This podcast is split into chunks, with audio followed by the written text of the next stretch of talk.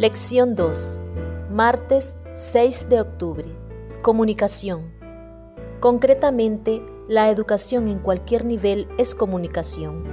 El maestro tiene conocimiento, sabiduría, información, hechos y demás para transmitir al alumno.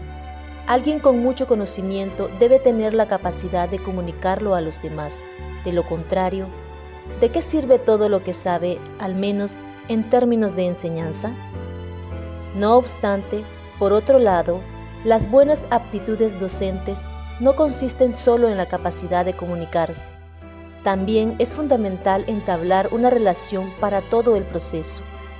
El verdadero maestro puede impartir a sus alumnos pocos dones tan valiosos como el de su compañía. Puede decirse de los hombres y las mujeres y mucho más de los jóvenes y los niños que solamente los podemos comprender al ponernos en contacto con ellos por medio de la simpatía. Y necesitamos comprenderlos para poder beneficiarlos más eficazmente. La educación, página 212. En otras palabras, la buena enseñanza también funciona en los niveles emocional y personal. En el caso de la familia como escuela, esto es muy importante se debe construir una buena relación entre el alumno y el maestro. Las relaciones se entablan y se fomentan mediante la comunicación. Cuando los cristianos no se comunican con Dios, por ejemplo, mediante la lectura de la Biblia o la oración, su relación con Dios se estanca. Las familias necesitan la conducción divina para crecer en la gracia y el conocimiento de Cristo. Lee los siguientes textos. ¿Qué podemos aprender de ellos para entablar relaciones familiares o de cualquier tipo sólidas? Salmo capítulo 37 versículos 7 al 9. Guarda silencio ante Jehová y espera en él. No te alteres con motivo del que prospera en su camino, por el hombre que hace maldades.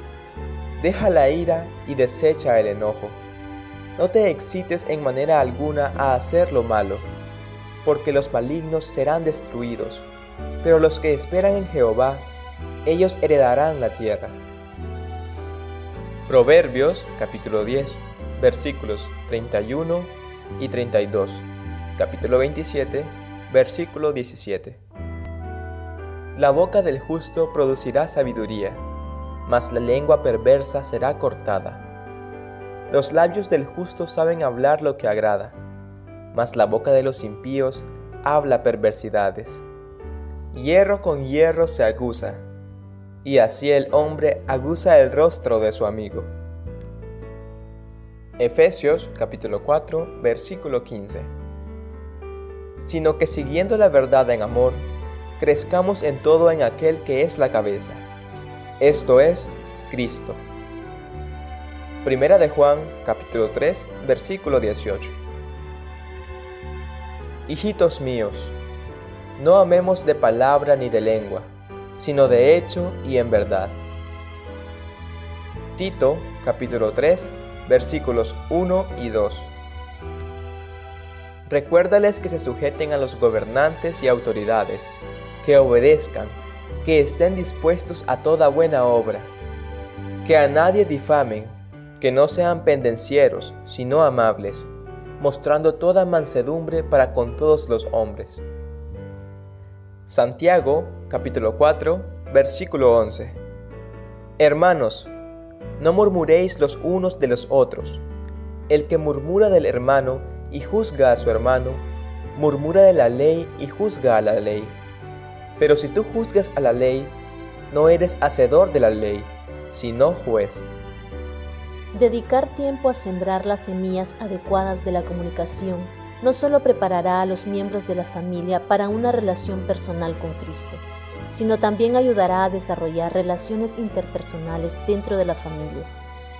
Abrirá canales de comunicación que te alegrarás de haber formado una vez que tus hijos lleguen a la pubertad y a la edad adulta. E incluso si no tienes hijos, los principios que se encuentran en estos versículos funcionan para todo tipo de relaciones. Piensa también por qué no solo importa lo que decimos, sino cómo lo decimos. ¿Qué aprendiste de las situaciones en las que tu forma de decir algo arruinó el impacto de lo que dijiste, por más que hayas dicho lo correcto?